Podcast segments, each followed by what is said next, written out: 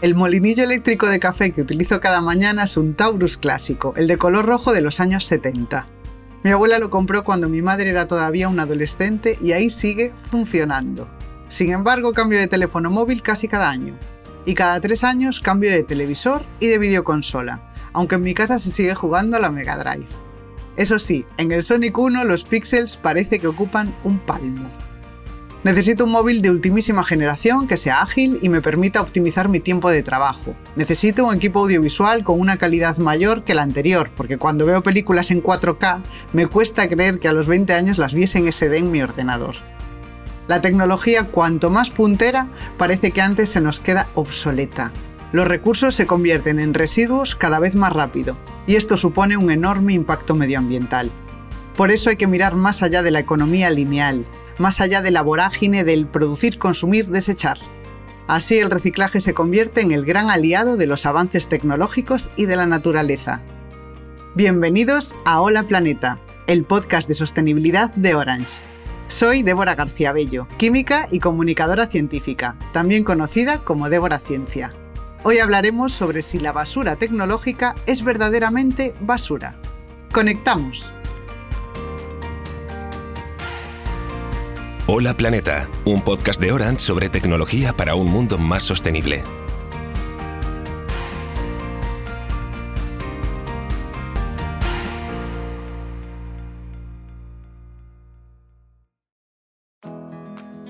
En Regreso al Futuro 2, el futuro era 2015 había coches voladores y Marty McFly patinaba en aerodeslizador y llevaba zapatillas con robocordones. En cambio, seguían usando el fax, que ha choveu, o ya ha llovido en castellano. También hubo aciertos, como el cine en 3D, las videollamadas y, atención, el condensador de flujo del DeLorean, el que funcionaba con un combustible de cáscaras de plátano y latas de refresco. Ahora mismo es casi, casi una realidad. Y para que nos lo cuente, tenemos con nosotros a Pilar Dorado, coordinadora del grupo de investigación Biosae de la Universidad de Córdoba, que ha logrado reutilizar residuos para su aprovechamiento energético. Hola Pilar y bienvenida a Hola Planeta. Hola Débora, muchas gracias por invitarme a tu programa que es tan interesante. Sé que eres una apasionada del motor desde pequeña y ahora lideras un equipo multidisciplinar que puede cambiar los motores comerciales en el futuro. ¿Por qué se crea Biosae y a qué se dedica? Bueno, pues se creó precisamente por mi propia inquietud, porque yo no podía dirigir el grupo porque no era doctora y sin embargo sí que lo moví lo, y eh, lo lancé el grupo y finalmente pues yo eh, lo dirigí y el motivo fue básicamente mi implicación medioambiental, mi preocupación por, por el medio ambiente y por aportar mi granito de arena desde el punto de vista energético y así fue como surgió. Se dedica a, a la eficiencia energética, al ahorro energético y a la producción de energía que sea renovable. Hablábamos de Regreso al Futuro porque en esta película, concretamente en la segunda parte, el famoso DeLorean podía funcionar perfectamente gracias a la conversión en combustible de basura y otros elementos orgánicos. ¿Esto puede ser eh, una realidad? Esto es una realidad. Nosotros ya lo hemos demostrado ¿eh? y estamos encantados con, con los resultados que hemos obtenido. Sí, sí, se puede hacer. ¿Y qué cosas utilizáis? O sea, desperdicios de comida, cosas así, por ejemplo. Sí, nosotros lo que hacemos es cogemos residuos de comida, por ejemplo, de restaurantes, pero también estamos cogiendo otras cosas. Podemos coger neumáticos, cogemos plásticos y, con los residuos de comida hacemos una cosa que te puede quedar, dejar alucinada. Y es que hemos descubierto que hay unos microorganismos, unos hongos, que comen basura, comen desperdicios que nosotros hemos tirado y ellos los comen y acumulan en su interior aceite. Entonces, después lo que hacemos es cogemos esos microorganismos, los fermentamos y, sacamos ese aceite fuera de su, de su, organismo, por decirlo así, y lo transformamos en biocombustible. cogemos, lo hemos hecho a partir de microorganismos, se llama aceite microbiano. Y eso es lo que transformáis en, biodiesel. O sea, luego químicamente se puede transformar un ácido graso en biodiesel. ¿no? Exacto, está esa posibilidad y está otra posibilidad que es coger aceites, por ejemplo, que tú tiras de tu casa cuando tú estás friendo pescado y a la segunda o tercera vez ya no quieres usar más ese aceite, me lo das a mí y yo te voy a producir un biodiesel estupendo que vas a poder usar en tu coche y no te va a producir ningún daño en el motor.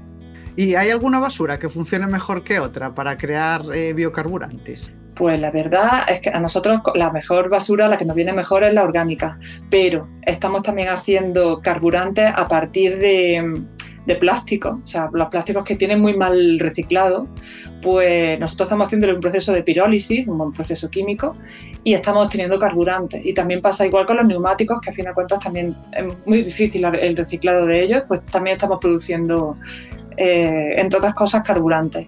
¿Qué, ¿Qué, es esto de la pirólisis? Porque es una palabra que seguro que a mucha gente le suena, pero no, le suena otra cosa. ¿Qué es exactamente eso? Bueno, así he contado en palabras sencillitas, es un proceso químico que, que, se produce a muy alta temperatura y te cambia la estructura química de lo que tú tenías allí. De forma que el resultado final pues, es un combustible. Estos métodos suponen un menor coste energético y son más sostenibles que otros utilizados para la obtención de, gasóleo de origen vegetal. ¿Qué supondría para el planeta que el uso de biodiesel a partir de basura se pudiera normalizar y extender? Bueno, lo bueno que tiene este biodiesel es que em, ayuda a la descarbonización en el sentido de que es cero emisiones de CO2 el, el, conjunto. O sea, si yo utilizo una basura que procede, por ejemplo, de vegetales, y, esos vegetales han usado eh, dióxido de carbono para, producir, para hacer la fotosíntesis. Entonces, si el biodiesel, cuando yo lo quemo en el motor, produce CO2, es el mismo que la planta previamente había utilizado. Luego se, dice que son combustibles de, emisiones netas cero. Entonces, eso para el planeta sería muy bueno. Yo, para mí, eh, Débora, si te digo la verdad, em, a mí todo esto me gusta porque reciclamos, reciclamos y evitamos contaminar y evitamos eh, eh, poner en peligro nuestra, salud, pero para mí sería lo ideal sería que esto fuese un periodo transitorio y que finalmente lo que nosotros consiguiésemos poner en marcha, que hasta ahora no se ha logrado, fuese un proceso que no emitiese nada de emisiones contaminantes ninguna y en eso estamos ahora cuando eh, previamente, pero estamos haciéndolo a partir de algas. Estamos dándole a, las algas residuos de estos, de, lo que estamos comentando, residuos de cualquier tipo, y la alga está produciendo hidrógeno. Y el hidrógeno no produce CO2. O sea que eso sería la siguiente vuelta de tuerca estamos consiguiendo mucha financiación para, estos proyectos y, estamos muy ilusionados, la verdad. Sí, bueno, de hecho es uno de los objetivos, ¿no? Ahora hay muchísima industria implicada en el, en el uso del hidrógeno, llamado hidrógeno verde, ¿no? Sí. ¿Y estos desechos de comida se podrían usar para otras cosas? Sí, estos desechos de comida se pueden usar, pues, si tienes, por ejemplo, aceite de fritura de la cocina, lo coges el aceite y lo transformas directamente en biodiesel. Tienes el resto, lo que no es aceite, lo puedes fermentar con unos microorganismos que consumen esos restos y que, que eh, producen aceite, pues también saca ese aceite y produce biodiesel. O sea, hay muchísimos usos que se les da, no solamente para biodiesel. Nosotros hemos hecho una, lo que se conoce como biorefinería. Y es que igual que una refinería, tú partes de petróleo y produces un montón de, consumibles, pues aquí igual. Aquí partes de esa biomasa, de esos residuos, y produces biodiesel, bioalcohol, eh, hidrógeno. Em, productos de química fina, que son los productos de química que usan los químicos, bueno, tú lo sabes mejor que yo. Em, biolubricantes, bioplásticos. Y cuando digo bioplásticos, son unos plásticos extremadamente eh, interesantes porque no son contaminantes, se degradan muy fácilmente y nosotros hemos desarrollado incluso unos bioplásticos que se usan en los quirófanos que se usan para sutura, o sea que, se hacen cosas muy interesantes a partir de, algo que tú no le habías dado ningún valor y lo habías tirado en un contenedor. gracias a ese contribuyente que lo hizo, nosotros hemos podido hacer eh, elementos muy interesantes para los quirófanos. Cuando empezaste había pocas investigaciones sobre el biodiesel en el mundo y en España eran prácticamente inexistentes. ¿Cómo ha avanzado esto, e, el estudio de todo esto en estos últimos años? Pues sí, cuando yo empecé, Débora, como bien dices, había muy poco. Eh, me puse aquí, era un poco como una loquilla, ¿no? Que estaba haciendo algo que se iba en contra de lo habitual, que era usar combustibles fósiles. Eh, empecé con esto y fue, eh, creo que pillé el momento en que estaba subiendo muchísimo la ola eh, se extendió por todo el mundo, hubo muchísima aceptación por parte de estos combustibles, después sufrieron un receso porque se hacía mucho biocombustible a partir de, materia prima que se usaba para la alimentación, por ejemplo, aceite de colza, que se usa mucho en Europa, aquí no, o aceite de girasol. Entonces eso estaba muy mal visto, empezamos a buscar otro tipo de fuentes de, aportación de esos aceites porque necesitábamos aceite. Entonces empezamos a pensar en esos aceites de fritura, empezamos a recolectar, pero vimos que no había tanto aceite de fritura como para, para satisfacer las necesidades que tenemos de gasóleo. Entonces ya el, siguiente paso fue ver, a ver, qué es lo que está pasando en el mundo. Empezamos a oír mucho, mucho a los científicos diciendo que estamos llegando a un punto de no retorno, que si superamos eh, los dos grados con respecto a las emisiones contaminantes que había en 1990, 2 grados Celsius, ¿no? que, que entonces vamos a tener un serio problema. Y entonces pensamos, eh, y por otro lado, están diciendo que estamos contaminando los acuíferos. El agua también es finita, el agua potable es finita. Entonces se nos ocurrió esa posibilidad y ya hay más gente que está entrando también en ese camino que hemos empezado nosotros a hacer. De hecho, la Universidad de Stanford ha publicado en la revista PLOS Biology una clasificación del personal investigador con mayor impacto científico del mundo y eres una de las elegidas en el campo de las tecnologías estratégicas. ¿Qué supuso para ti este reconocimiento? Bueno, no me lo esperaba, la verdad, porque estos eh, indicadores que usa Stanford se basan sobre todo en las citas. O sea, hay otros investigadores en el mundo que piensan que tu investigación es muy interesante y, y, se refieren a ella cuando ellos también investigan. Cuando hacen algún artículo, pues te mencionan, ¿no? Entonces, pues se ve que hay mucha gente que ha mencionado porque le ha parecido curioso lo que estamos haciendo. Y eso que todavía no han visto lo que hacemos con las algas. Cuando vean lo que hacemos con las algas, les va a encantar.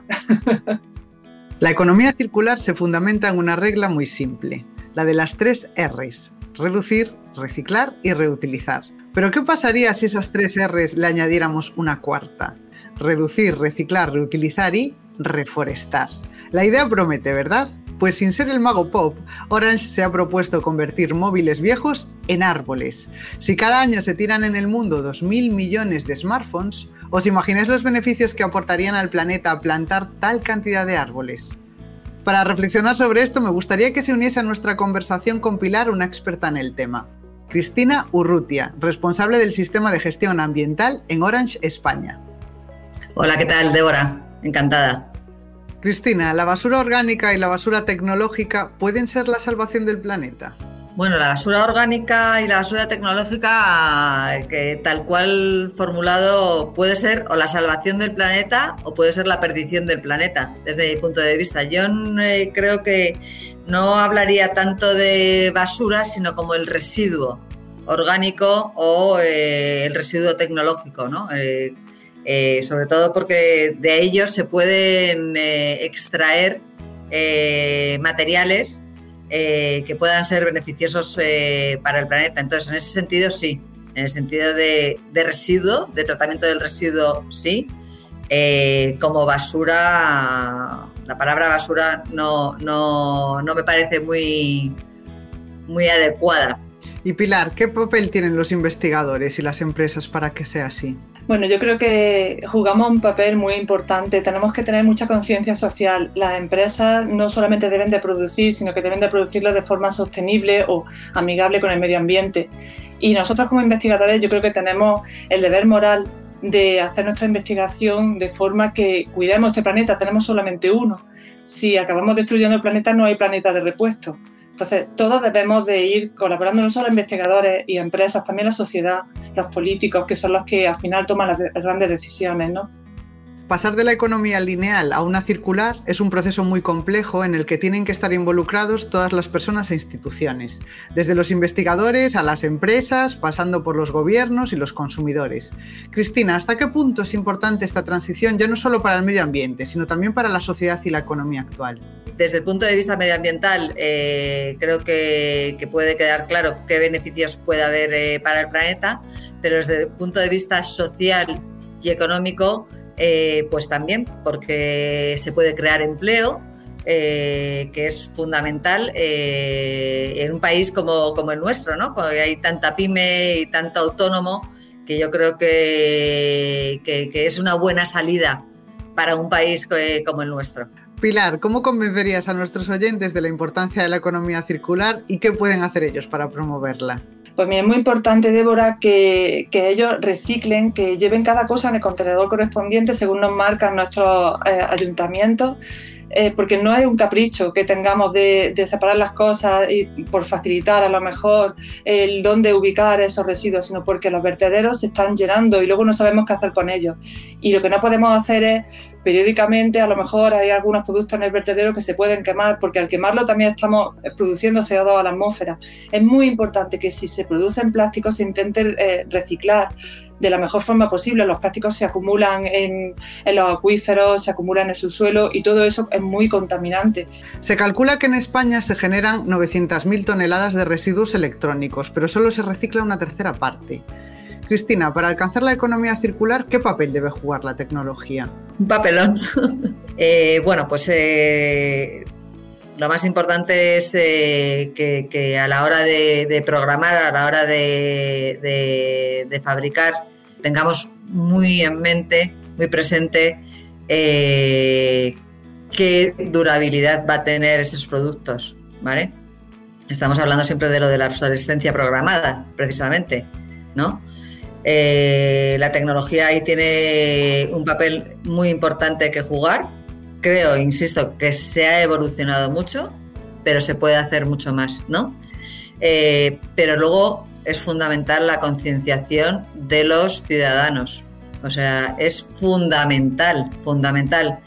Yo, bueno, yo que tengo hijos, pues puedo decir que por lo menos ya en los colegios hay una educación ambiental que va muy bien encaminada eh, y eso con la ayuda nuestra yo creo que, vamos por el buen camino. Pero tenemos que acelerar, ¿vale? Como dice Pilar, aquí el tiempo corre contra nosotros, ¿no? O sea, y cuanto antes interioricemos todos este tema, pues, pues mejor nos van a ir. Pilar, ¿es posible que algún día reciclemos el 100% de los residuos que generamos? Qué buena pregunta. Eh, a lo mejor no el 100%, pero sí un porcentaje muy, muy interesante y muy alto. Sí que puede hacerse, ¿eh? se puede hacer. Y, como bien ha dicho Cristina, esto pasa por la educación. O sea, si desde pequeñitos educan a todos los niños en ese sentido, no va a haber que convencer a las empresas ni a los investigadores para que, para que vayan también en esa línea, ni tampoco a los políticos, ¿no? O sea, va a salirnos de forma natural porque ya no han educado así. Entonces, ese día, cuando se consiga, yo creo que va a fluir de forma natural y sí que se va a poder reciclar, pues yo te diría que casi el 100%. ¿eh? Soñar con un futuro de ciencia ficción es posible gracias a investigaciones como las vuestras, Pilar. No es necesario inventar los coches voladores para cambiar el mundo, vosotros lo estáis demostrando, fortaleciendo algo muy necesario ahora, la sostenibilidad. Muchas gracias por hacer que la realidad supere a la ficción. Muchas gracias, Débora. Yo también te tengo que devolver el guante a ti y decirte muchas gracias por hacer este tipo de programas que acercan a la, a la ciudadanía aspectos tan importantes para todos. Muchas gracias. Muchas gracias. Nos quedamos contigo, Cristina. Antes comenté que Orange quería convertir móviles antiguos en árboles. ¿Cómo funciona esta iniciativa? Bueno, pues esta iniciativa la hemos tenido en marcha durante los últimos meses de, este año y era algo tan sencillo y tan simple como llevar los móviles que, ya no utilizamos, que tenemos en casa guardados en un cajón, llevarlos a, a nuestras tiendas, que hay unos buzones de reciclaje, y depositarlos allí por cada móvil, como bien has dicho, nosotros eh, hemos plantado un árbol o vamos a empezar a plantar árboles. ¿Y dónde los plantáis? Pues hace cuestión de un año o año y medio ya empezamos a crear un bosque en, en Ejulbe, en Teruel, de la mano del grupo Silvestris, que son los expertos en reforestación, son eh, ingenieros de agrónomos, y allí, pues eh, en esa zona, que es una zona que lo necesita, empezamos a trabajar con la reforestación, también con el afán de compensar nuestra huella de carbono. Claro, porque lo que ocurrió es que esa zona sufrió hace años un gran incendio que acabó con su biodiversidad. ¿Cuándo nació la iniciativa y si es posible ampliarla o extenderla a otras zonas? Sí, así es. Fue en, eh, el, incendio que comentas fue en, 2000, en 2009, en 2009, porque además eh, para poder comenzar a reforestar, tú no puedes comenzar a reforestar desde el momento en que se quema eh, el terreno. Tienes que esperar a que el terreno se regenere, por así decirlo, se regenere para poder luego la plantación salga adelante. Eh, nosotros ya reforestamos en 2020 más de 13 hectáreas en esa zona y este año, eh, gracias a estos 3.000 móviles que hablábamos que han dejado nuestros clientes en las tiendas, y, y, vamos a reforestar otras 13 hectáreas en esa misma zona como continuación de, ese inicio que, del año 2020. ¿Y, cómo fue? Porque me, decías que habíais contado con ayuda, con el Grupo Silvestris. ¿Cómo fue colaborar con ellos? Con el Grupo Silvestris. Mira, al final eh, estuvimos buscando, hicimos pues eso, una licitación, nos estuvimos informando de las diferentes formas de compensar nuestra huella de carbono y el Grupo Silvestris la verdad es que nos convenció por, por diversas causas. Eh, no solamente porque son unos profesionales y ya tenían ese contacto con el ayuntamiento de, de Julve eh, para poder reforestar en esta zona, que no es tan sencillo el conseguir los permisos eh, que son necesarios para reforestar la zona, vamos, en este caso la de Julve, sino que además Silvestre lo que nos aportó como algo adicional es que trabajaba eh, y formaba a gente local para ayudar a regenerar su propio bosque, ¿vale? Su propio terreno. Y eso fue algo que nos, que nos llenó. Es decir, que es como, como cerrar el círculo, ¿no? Es decir, ellos mismos son los formadores, creas empleo en el local, creas empleo local y, además, bueno, pues eh, el que se puedan sentir orgullosos de contribuir a, reforestar algo que, que, es por su propio bien, ¿no? De hecho, el año pasado Orange recibió el sello Calculo y Reduzco de la Oficina Española del Cambio Climático y esta acción además toma conciencia de la compensación de huella de carbono. ¿Cuánto CO2 absorberá este nuevo bosque y qué suponen reconocimientos como este? Pues mira, en el año, el año pasado, y cuando hablamos del año pasado, hablamos del año 2019, cuando haces referencia a ese sello de Calculo y Reduzco, pero os puedo decir que escasamente hace unos meses presentamos y registramos nuestra huella de carbono y registramos igualmente nuestro proyecto de absorción de emisiones a través del Grupo Silvestre y este año, para el año 2020, ¿vale? hemos conseguido completar el sello. Es decir, este sello tiene tres patas, que es calculo, reduzco y compenso. Entonces, para el año 2020 ya contamos con el calculo, reduzco y compenso. ¿Vale? Gracias a este proyecto de reforestación. Yo creo que todas las empresas que, hagamos este tipo de, iniciativas, de compensar nuestra huella de carbono y de medir y calcular lo que es nuestra huella de carbono, lo correcto es presentar esto en la Oficina Española del Cambio Climático para que ellos lo registren porque uno de los objetivos de desarrollo sostenible, que en este caso sería el objetivo número 13, ¿no? que es el del cambio climático, al final eh, los gobiernos deben rendir cuentas eh, de cómo van sus eh, cómo va la evolución. Entonces, si nosotros hacemos las cosas, pero no trasladamos ese conocimiento a los organismos públicos correspondientes, ¿cómo van a saber ellos qué nivel de evolución de cumplimiento de objetivos de desarrollo sostenible tiene el país. ¿Vale? Entonces yo animo que al igual que nosotros, todas las empresas que hacen este tipo de, ejercicios, de calcular, reducir y compensar su huella de carbono, les animo a que presenten sus proyectos y los registren en la Oficina Española del Cambio Climático. Pues sí, una muy buena iniciativa, porque además de hacerlo hay que medir y hay que contar cómo cómo se ha hecho. Y hay que comprometerse a reducir. Sí, además de un compromiso, o sea, puede servir, pienso, para, pues, eh, para inspirar a lo mejor a otras personas o replicar. Sí, de hecho tengo el dato de, medida de cuánto CO2 eh, absorberá este, este nuevo bosque y estamos hablando de mil toneladas de CO2. Más, más. Claro, más, claro, cálculo. Mucho más, mucho más. Estamos hablando que, mira, en el año, el, primer proyecto de, de, reforestación que comenzamos fueron de una apuesta de reducir, eh, de compensar 3.250 toneladas de CO2. Y este segundo, que hemos comenzado ahora, hace escasamente unos meses, igualmente, hemos añadido otras 2.250 toneladas de CO2. O sea que ya, yo que soy de letras, eh, bueno, no sé si me saldría la suma directamente, pero vamos, son unas cuantas. Unas cuantas más de mil, quiero decir.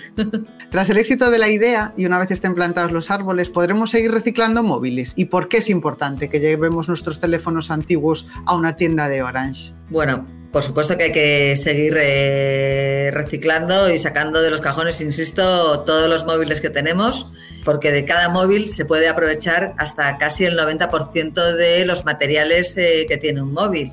¿vale? Hay que también tener en cuenta que están eh, fabricados con muchas materias primas que cuanto más se pueda extraer de estos móviles, menos habrá que extraerlos de lo que es eh, la naturaleza. Por lo tanto, siempre esta iniciativa está abierta, sea para plantar árboles o sea para recuperar todos esos eh, materiales eh, que puedan utilizarse para luego hacer móviles o otro tipo de en nuestras tiendas. Y estoy hablando desde el año, os vais a, a lo mejor sorprender, desde el año 2012 que llevamos con esto eh, dentro de, Orange. O sea que esta iniciativa está permanentemente, insisto, permanentemente en nuestras tiendas, eh, siempre con un doble fin social. ¿Vale? En este caso, el fin social era eh, con la recogida de los móviles para los árboles, fundamentalmente medioambiental, pero en otras ocasiones estos móviles, por cada móvil que recuperemos, se dona un euro a una causa social y no tiene por qué ser medioambiental. De hecho, trabajamos también con ayuntamientos, con instituciones, con empresas, con colegios que nos solicitan hacer este tipo de campañas dentro de sus instituciones y centros educativos, por ejemplo.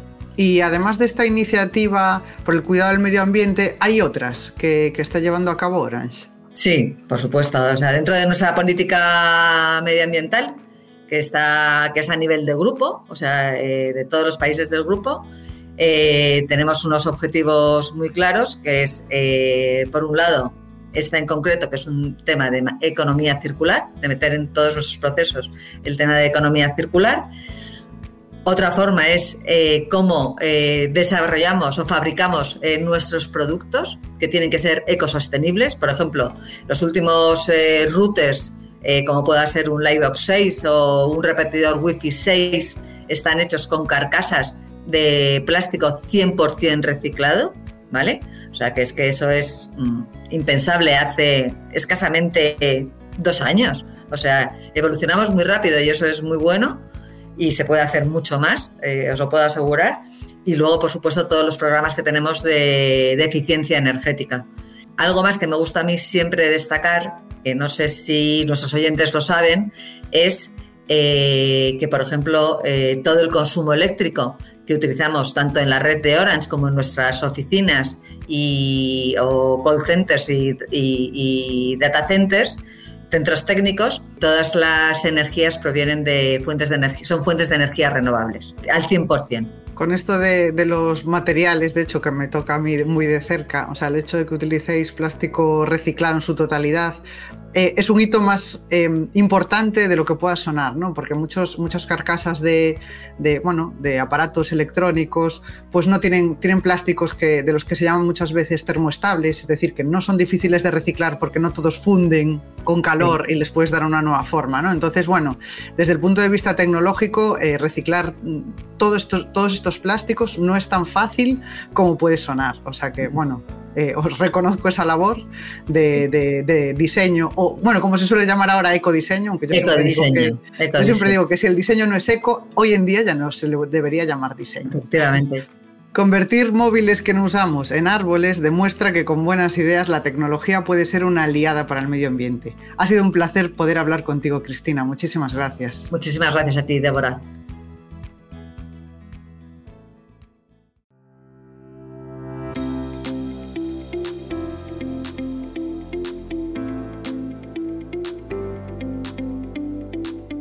Dicen que la basura de unos es el tesoro de otros. Y en el podcast de hoy lo hemos demostrado sin duda.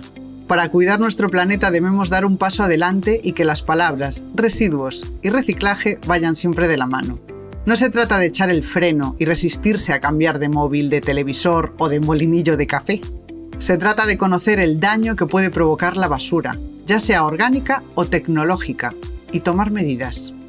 La tecnología avanza más rápido que nunca y debe servirnos para crear una sociedad más sostenible, concienciada y respetuosa con el medio ambiente.